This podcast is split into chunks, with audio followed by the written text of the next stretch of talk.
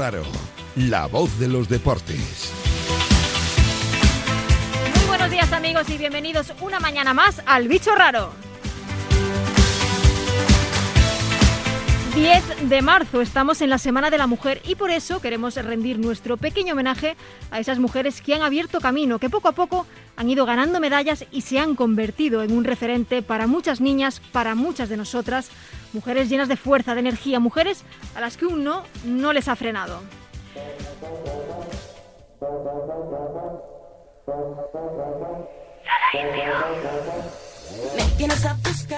Lidia Valentín, Edurne Pasabán, Teresa Perales, Blanca Fernández Ochoa, Laia Sanz. Necesitaría todo el programa y me faltarían minutos para enumerar la lista de deportistas que ya han hecho historia. De su mano hemos comenzado a amar y sentir muchos deportes.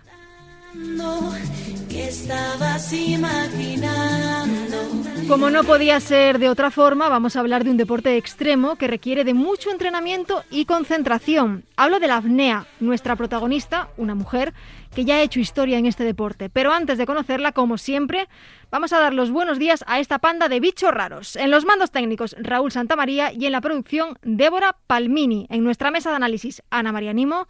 Gorka Alonso, Belén Jiménez y una servidora, Silvia González.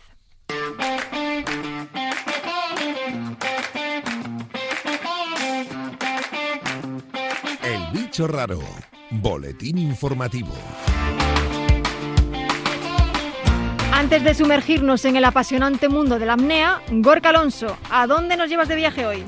Hoy he viajado al pasado, concretamente al año 1928 y a San Moritz, donde se celebraban ese año los Juegos Olímpicos de Invierno.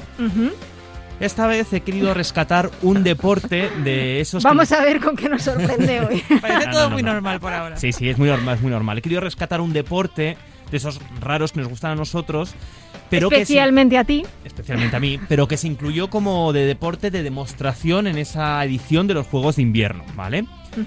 Y luego poco a poco acabó cayendo en el olvido y prácticamente nadie se acuerda ahora de ese deporte que por poco pudo ser olímpico allá por 1928. Vamos a ver. El deporte en cuestión se llama skijoring. Ya estamos, ya estamos. Ya estamos con los nombres raros. ¿Y os podéis hacer una idea de, qué, de qué va esto? No. Pues no, claramente. Esqui. Esqui. No. Seguro que no. pues consiste en esquiar agarrado de un caballo. Agarrado de un caballo, no montado en el caballo. No montado en el agarrado. caballo. Agarrado del caballo. Agarrado de un caballo con arneses. Y con unos esquís de fondo.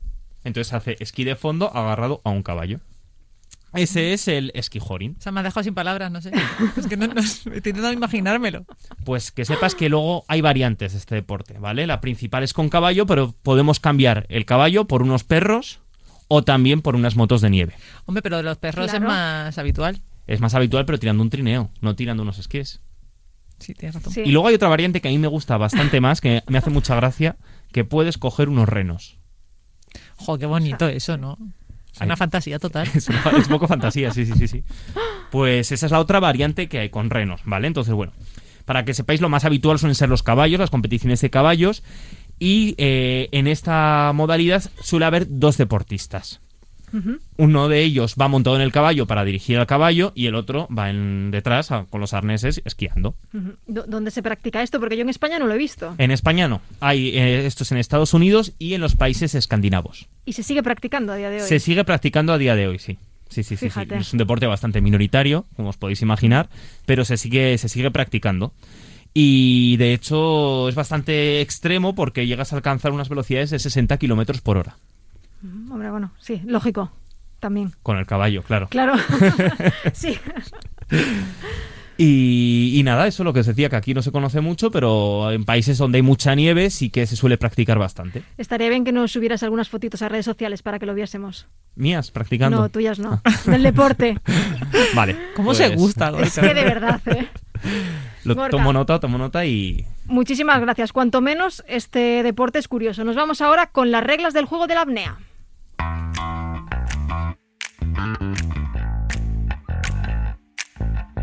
El bicho raro. Las reglas del juego. Ana María Nimo, todo tuyo. Bueno, a ver, lo primero que hay que hacer es diferenciar la apnea, que es lo que le pasa a tu cuñado cuando se queda dormido en la siesta. y la apnea deportiva, que así resumidito viene a ser aguantar la respiración debajo del agua. Eh, los apneístas interrumpen, interrumpen su respiración bajo el agua durante largos periodos de tiempo y esto lleva al organismo a rozar sus límites. Tanto es así que en muchas ocasiones se producen blackouts, que esto viene a ser que pierden la conciencia debajo del agua. ¿En serio? Así como lo cuento. Madre O mía. sea, que puedes perder el conocimiento. Sí, sí, sí. Así. Que te quedas palidroque. Carumba. Hay distintas modalidades de apnea, depende de si se practica en piscina o en el mar. En la piscina hay dos, la dinámica, cuyo objetivo es cubrir la máxima distancia en horizontal bajo el agua, y la estática, que lo que pretende es permanecer bajo el agua sin respirar el máximo tiempo posible. Vamos, una es ir buceando, ¿no? Básicamente. Una, si va buce- buce- sí, lo que sería ir buceando así en horizontal, Mm. como a ras del agua, Mm. digamos. Después, en, en el mar, eh, lo que se pretende es eh, llegar a la máxima distancia posible, pero en vertical, Hacia hacia, el fondo. Al fondo del mar. Sí. Y las distintas modalidades dependen de si utilizas eh, aletas o no, si utilizas un motor, si utilizas peso. Eso ya me parece complicado y peligroso. Fíjate. O sea, a mí me parece mm, cuanto menos angustioso. A mí me agobiaría un poco, sí. Me voy un poco sobre todo el momento porque, bueno, o sea, llegan a, a descender hasta 100 metros, que esto viene a ser eh, la altura de un edificio de 27 plantas. ¿Qué dices? O sea, ese momento en el que estás 100 metros abajo, miras para arriba y dices, ahora me lo tengo yo que subir todo esto. Pero tiene que estar muy oscuro también, ¿no? A 100 metros de profundidad en el mar tiene que... Imagino que sí, bueno, ya nos contarán, pero seguro que llevan sus linternitas y sus cosas, ¿o no? Porque eso igual les molesta. Ya, ya, Ya nos lo contarán, sí. y bueno, aunque esto no suene a algo nuevo, los humanos llevan practicando esto desde toda la vida. Antes lo hacían para sobrevivir y ahora lo hacen, no sé para qué lo hacen, la verdad. O sea, no- no- bueno, ya Lo, también. lo preguntaremos Sí, sí, también. esto sí, también hay sí. que apuntarlo. Eh, bueno, pues como, como- como- ah, contaba, eh, eh, hay, hay pruebas de que, de que la gente esto lo practicaba hace mucho tiempo. Los arqueólogos que investigan los restos momificados de los chinchorros, Chinchorros. Chinchorros, Ajá. los chinchorros, que es el nombre que reciben los pescadores que habitaban la costa del desierto de Atacama allá por 7000 antes de Cristo, han descubierto que en sus canales auditivos tienen una curiosa malformación. Sus huesos habían crecido a través de la abertura para proteger el tímpano de la exposición repetida al agua fría. Porque, claro, se metían continuamente en el agua para pescar. Esto te lo has tenido que leer, que lo estoy viendo. Esto lo tengo que leer porque, bueno, en fin, la arqueología no es lo mío. Y no sé, o sea, no sé qué pensáis vosotros. Yo entiendo que, que- que el mar tiene algo de místico que, que te llama, ¿no? O sea, yo he buceado, pero con, con oxígeno y con snorkel y estas cosillas, ¿no? O sea, pero tanto como para, para querer jugarte la vida, ¿Y esta gente por qué lo hacía? Para buscar pescado. Ah. Porque vivían en el desierto y allí no había nada que llevarse a la boca. Claro. Entonces tenían que meterse en el agua. Sí, a lo mejor es un matiz importante. Sí. Tiene la mala costumbre de comer, Gorka. Sí, hijo, estaban hasta atrás de arena ya. Y bueno, que eso que os decía que me... es que me has dejado así un poco sin palabras, no sé. que, que bueno, que, que bueno, que a ver qué nos cuentan ahora sobre por qué lo hacen, porque, porque realmente me, me parece una experiencia más, de las más angustiosas que hemos visto hasta ahora. No, la verdad es que sí. Yo reconozco que la natación no es mi fuerte, no es mi deporte en el que yo me defienda mejor, pero la verdad es que sí que creo que tiene que atraer mucho hacerlo, pero a mí personalmente me parece muy peligroso, muy peligroso. Pero bueno, ya sabemos cómo se practica. ¿Qué necesitamos para hacerlo?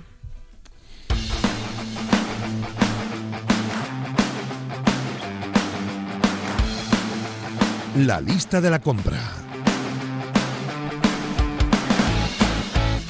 Belén Jiménez, danos una alegría para los bolsillos. Pues sí, os voy a dar alegría hoy para los bolsillos. Bueno, nos encontramos con un deporte minoritario, pero que ahora está poco a poco en auge y cada vez hay más escuelas. Eh, las piscinas no deben tener pues unas condiciones especiales, son piscinas normales, sobre todo en lo que sería la apnea estática de la que ha hablado Ana antes. Y ya en apnea y competitiva y en mar es otra historia. Bueno, deciros que es una disciplina segura. Estáis aquí, os veo muy asustada hasta todos, como mucho miedo. Es una disciplina segura, lo que pasa que sí que es verdad que es necesaria formación. Es imprescindible que haya una formación porque es verdad que los accidentes que se producen en pesca se producen normalmente en pesca submarina que tiene una parte de, lógicamente de apnea y que mm, tienen la mala costumbre a veces de transmitirla de forma autodidacta. Con lo cual hay que formarse. No es ninguna tontería en ese aspecto. Si no es coger y decir, pues venga, voy a bajar aquí Voy a aguantar loco. la respiración a ver qué pasa. Pues no. Vale, respecto a los lugares en España en los que podemos practicar apnea, deciros que, bueno, pues cualquier ciudad que tenga costa, ahí hay bastante práctica y también en ciudades interiores también encontramos bastantes escuelas. Eh, en Madrid, a nivel federativo, lo que tenemos es el Club de Apnea Madrid, pero hay más escuelas, poco a poco se va, va creciendo. Pues necesitamos tener experiencia para esto de aguantar la respiración bajo el agua. Pues nos lo va a contar eh, Jorge Ituero, instructor y secretario del Club Apnea Madrid. Hace falta tener nada previo. Realmente, pues eso, la- lo bueno de la apnea es que es un deporte muy, muy amplio. Eh, decías, incluso nadar. Gente que, que puede hacer apnea estática sin saber nadar. Vamos a estar en un puesto en, un, en el que ni siquiera tienes, eh, no tienes profundidad, no, no tienes que estar nadando, simplemente es enfrentarte a esas sensaciones y, y te puede te puede aportar muchos retos Bueno, respecto a la equipación, pues lo que lo básico para nadar. Eh, aletas, bañador y gafas. Eh, también llevan plomo. Esto del plomo nos lo tienen que explicar, ¿eh? No, Sí. no lo, así a priori me ha asustado, la verdad. Pero vamos, porque lógicamente la tendencia natural del cuerpo es flotar en el agua. La frecuencia, pues eh, hay que entrenar, pero os va a encantar lo que os voy a contar. Hay que descansar. ¿Qué os parece? Esa parte me gusta. Me Eso os ha molado, ya sabía yo. Pasa al trabajo. Es un deporte muy mental y requiere descanso. Nos lo cuenta Jorge Ituero de nuevo. necesitamos descansar. Necesitamos, no podemos exponer a, nuestro, a nuestra mente siempre a un esfuerzo 100% porque genera fatiga. Entonces, como igual que también es importante que nuestro cuerpo descanse, nuestra mente también. Otra cosa importante, la evolución es brutal, porque aquí todo nos asusta mucho lo de aguantar la respiración, pero a mí Jorge me ha prometido que si empiezo podría aguantar dos minutos sin respirar. Porque vas a empezar, claro. Por supuesto.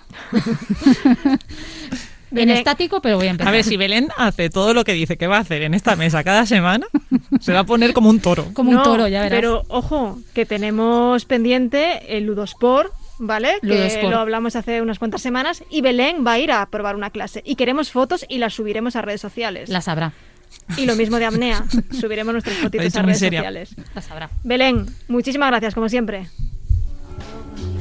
This must be underwater love, the way I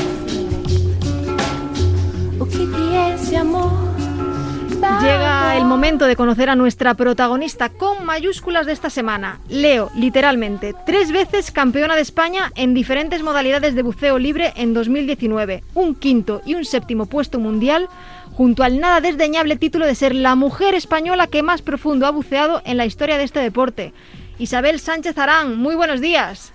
Hola, buenos días, ¿qué tal? Isabel, no sé si me he dejado algo en tu currículum.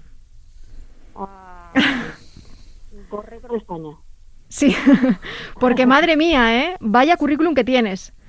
Sí, sí, bueno, ahora con lo del COVID llevamos un, un año de parón. En 2020 no hemos podido hacer competiciones, Sí, pero ya deseando que vuelvan en 2021. sí, ¿no? ¿Cuántos años, cuántos años llevas dedicándote a este deporte? Desde 2019. Ah, bueno, tampoco, o sea, llevas poquito. Muy poquito, una- un, un año y pico, ¿no? Desde, perdón, 2015. Ah, vale. vale, ¿y cómo decides empezar? Pues mira, yo era instructora de buceo con botella y hubo una competición en el pueblo de al lado, que fue la primera vez que yo escuché hablar de la apnea como deporte. Fíjate que ya me dedicaba al buceo, pero mira, no sé, no, no, no. Y claro, que yo me llamó la atención y empecé a indagar así un poco y bueno, en primer lugar me dio la impresión de, de que no era posible, ¿no? Lo que hacía esa gente. Sí.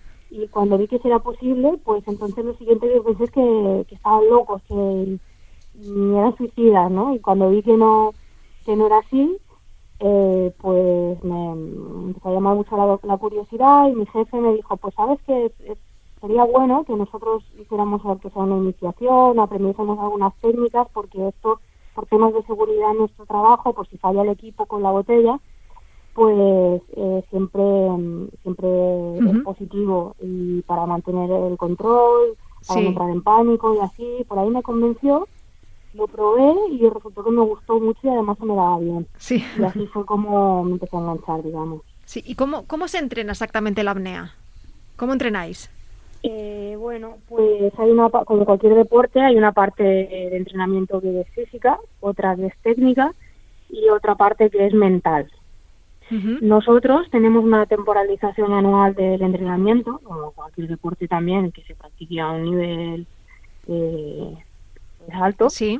y, y donde pues practicamos para en primer lugar, conocer nuestros límites, es decir, descubrir y estudiar lo- tus factores limitantes. Claro, porque eso es fundamental, ¿no? Hay que saber hasta dónde podemos llegar ca- cada uno de nosotros. Efectivamente, y estos factores limitantes pues los podemos, por ejemplo, clasificar eh, en fuerza, ¿no? Si no tienes suficiente fuerza, pues tendrás que trabajar en, en eso. La elasticidad, que puede ser, bueno, está relacionada mm, con la capacidad de tener una postura en la que te sientas cómodo, pero también con la adaptación a la presión que te afecta en el mar. Ah, fíjate, Me pues ha llamado eso- la atención sí. lo de la elasticidad, no nunca lo hubiese pensado. Sí, bueno, porque tienes que tener una postura bien hidrodinámica para desplazarte a través del agua eh, de la forma más eficiente, pues tienes que tener una elasticidad física en la que te encuentres cómodo en esa posición, así un poquito estirado.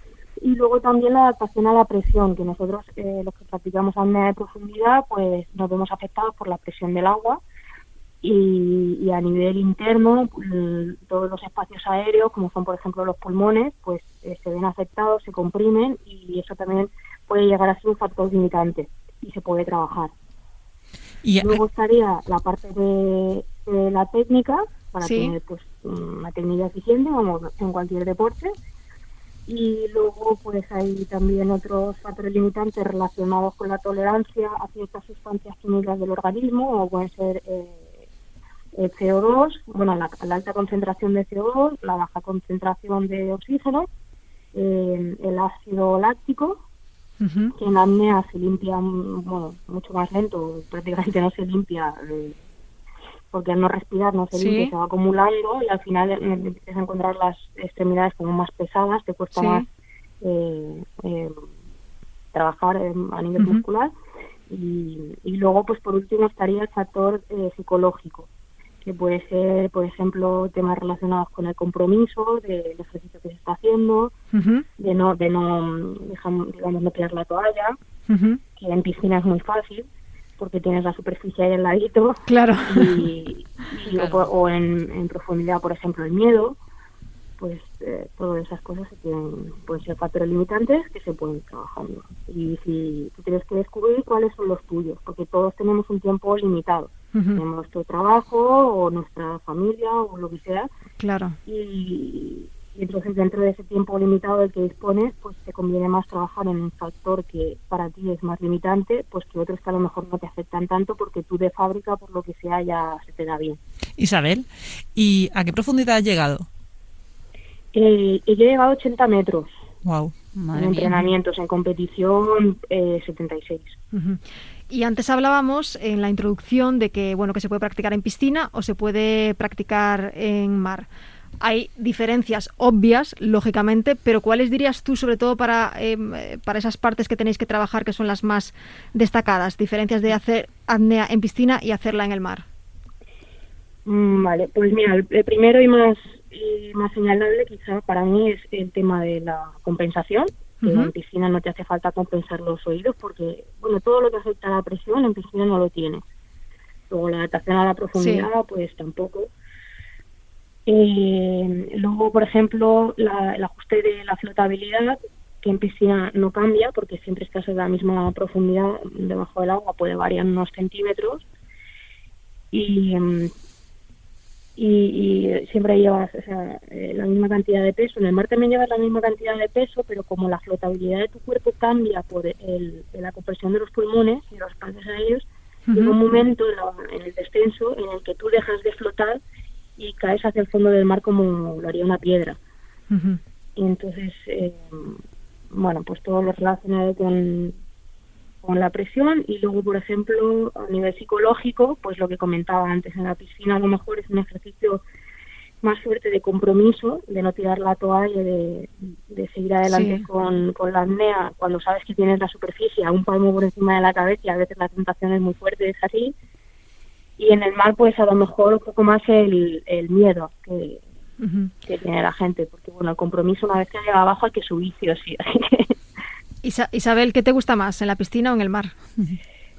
eh, a mí me gusta más el mar, porque me gusta estar más en contacto con la naturaleza y bueno, me encanta el mar desde pequeña. ¿Y qué se siente ahí abajo, 87 metros de profundidad? Pues es una sensación, mm, la apnea en general, de aquí y ahora.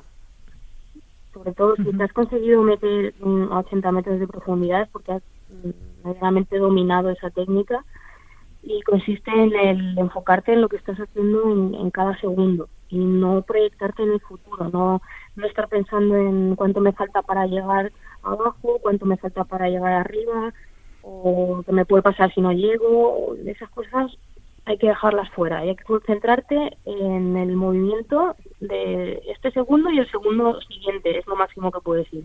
Eso es algo que te servirá para, para todos los aspectos de tu vida. Ah, sí, la verdad es que sí, aparte de todo lo que nosotros, yo siempre digo que la apnea como deporte no, no enseñamos solamente a contener la respiración, sino que más importante aprendemos a respirar y la respiración lo influye todo, es nuestro diapasón, influye todos los aspectos de la vida. Entonces, cuando controlas tu respiración y tu psicología, pues claro que luego se tienen muchas obligaciones a la vida diaria. Isabel, ¿hay muchas mujeres que practican apnea? Pues eh, cada vez más, cada vez Sí. más. Yo no tengo las estadísticas, pero no sé si me hablas a nivel nacional o a nivel mundial. Sí, a nivel En Asia, nacional, en ejemplo, te España. puedo decir que en Asia está arrasando y que en Asia hay más mujeres que practican apnea que hombres. Ah, sí, fíjate. Sí. A nivel, ¿Y en España cómo, cómo estamos un poco...? Bueno, pues ya te digo que es que historia de campeonatos de España no de profundidad, pues eh, es más Sí. más limitada, pero lo que sí que vemos es una progresión importante y un poco mm, hay un pequeño desajuste, hay más mujeres en la piscina que en el mar, quizá por las facilidades Sí. que tiene de entrenamiento, ¿no? estamos como más a mano, pero bueno, estamos trabajando para que eso se iguale. Sí. Precisamente esa es un poco la siguiente pregunta, Isabel, que coincidiendo también con, con la Semana de la Mujer, desde la Federación, ¿qué tipo de actividades eh, fomentáis para que esto se difunda y que haya más, o sea, en general, pero sobre todo más mujeres que practiquen este deporte? Sí, bueno, no sé si lo hemos comentado eh, con anterioridad para quienes nos estén escuchando, que aparte de ser atleta, pues también cumplo de labores directivas en la federación. Ujú. Es que estoy muy, muy entregada Sí. Entonces ayudo en todo lo que puedo porque es pasión lo que tengo. Y bueno, pues a- hace poco hemos enviado un proyecto al Consejo Superior de Deportes, que salió una convocatoria para, bueno, de mujeres al mar, que estamos intentando dar facilidades a estas chicas que ya practican en piscina, pues a que puedan experimentar el mar y mejorar. Eh, yo desde la Federación Autonómica en la que trabajo, que es la de Cataluña, pues hemos sacado una beca de, de instructoras para ayudar a las chicas a que se formen y sean futuras referentes para otras mujeres. También pues se está fomentando eh, que haya mujeres en las directivas, eh, el lenguaje inclusivo, también a la hora de transmitir una imagen de nuestro deporte, pues intentar hacerlo desde una óptica femenina para que otras mujeres se puedan eh, sentir reflejadas cuando ven pues las, las imágenes de, de publicidad y así. O sea, que se están luego, haciendo un montón, pues, de, un montón de actividades, ¿no? Para, para fomentar... eh, Sí, sí, luego yo tengo un, un- un proyecto personal que me gustaría ponerlo en marcha cuando, cuando haya la posibilidad, que sería pues unas jornadas de formación eh, para mujeres sobre, mm, bueno, eh, básicamente qué hacen y cómo llegan ahí eh, las mujeres que están en puestos de toma de decisión. ¿vale? Eh, explicar pues en qué consisten sus tareas del día a día, qué han tenido que hacer para llegar ahí y visibilizar un poco toda esa labor que hacen y a lo mejor a alguien que de repente le gusta y se quiere meter también. Claro. Isabel, em, se nos echa el tiempo encima. Básicamente, muy rápido. ¿Hay límite de edad para practicar este deporte? Mm, Límite de edad, pues no, lo que hay unas restricciones quizá, eh, por ejemplo, en relación a problemas de corazón, problemas eh, pulmonares o gente que esté pasando el COVID o que le haya pasado recientemente, pues tiene que visitar un médico antes. Claro, pero en principio, Sí, si no son restricciones médicas, Yo he Podríamos tenido de 60 años bajando un montón de metros. Qué fuerte. Están- Está muy bien. Isabel Sánchez, campeona de España, entre otros muchísimos títulos. Muchísimas gracias por compartir estos minutos con nosotros. A vosotros por el interés. Bueno, y antes de que comentemos nada, aquí, eh, como siempre, tenemos a alguien que lo ha prac- practicado. Débora, nuestra productora, por favor, cuéntanos. Bueno, ¿Qué se siente? bueno, ¿qué se siente? Es que yo creo que es el deporte más bonito. Todo el mundo tendría que probarlo una vez, tanto en piscina como en mar. Sí, ¿no? Yo también como, bueno, yo conozco a Isabel, la conocía en un campeonato de España y, mm, y, y yo prefiero el mar.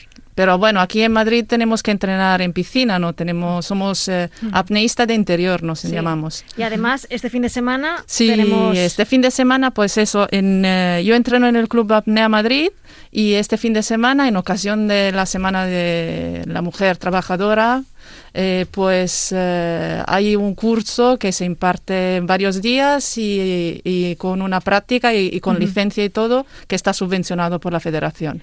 Y es el 13 de marzo y si alguien quiere apuntarse es formación arroba apnea.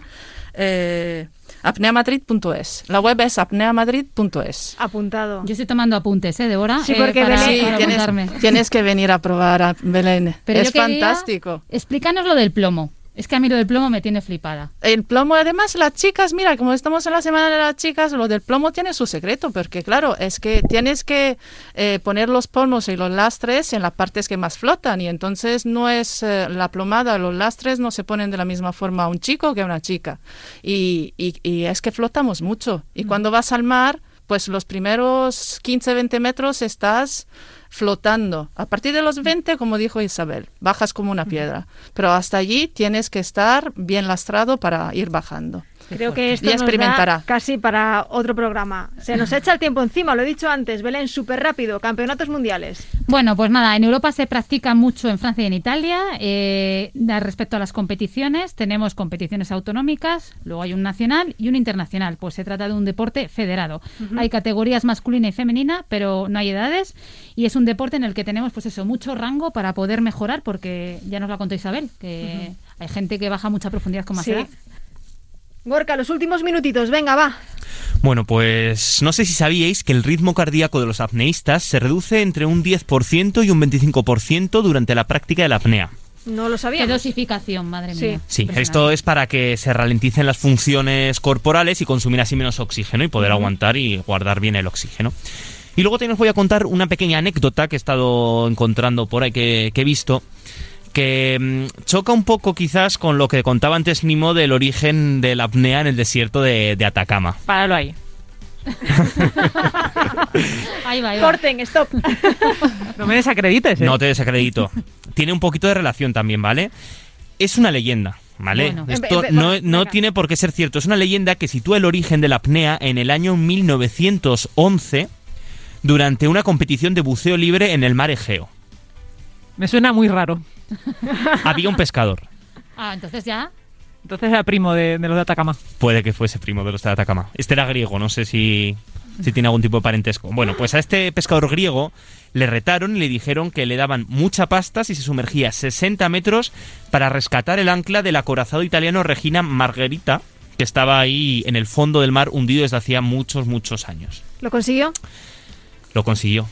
Y aguantó 7 minutos. Siete minutos. Increíble. Eso, Eso tiene hay que ser una leyenda eh, urbana. eh. A ver, ¿dónde la has encontrado tú? Es una leyenda. Wikipedia. No, no, no. Wikipedia. Es- Bueno, el récord- Esto no estaba en Wikipedia. El récord de apnea estática, que sería, bueno, en- sin movimiento, en- es de 11 minutos. O sea que ahí 11 minutos eh, se puede aguantar. 11 bueno, minutos. 11 minutos y 11. respirar. ¿Qué haces en 11 minutos? Sin Belén. internet, sin Pues wifi, pensar no, sin nada Belén. ya en la vida. Belén, 11 minutos. ¿Estás preparada? 11 minutos no, yo me quedo con los dos que me han dicho que puedo aguantar al principio. Con eso me quedo contenta. Bueno, bichitos raros, llegamos al final. Muchísimas gracias por compartir esta mañana con nosotros. Eh, ya sabéis, todos nuestros oyentes ya saben que si quieren, si queréis que abordemos algún deporte, nos podéis escribir por redes sociales, Twitter, Instagram, arroba el bicho raro guion bajo RM. Ahora os dejamos con toda la actualidad del deporte. Nosotros volvemos en siete días. A disfrutar.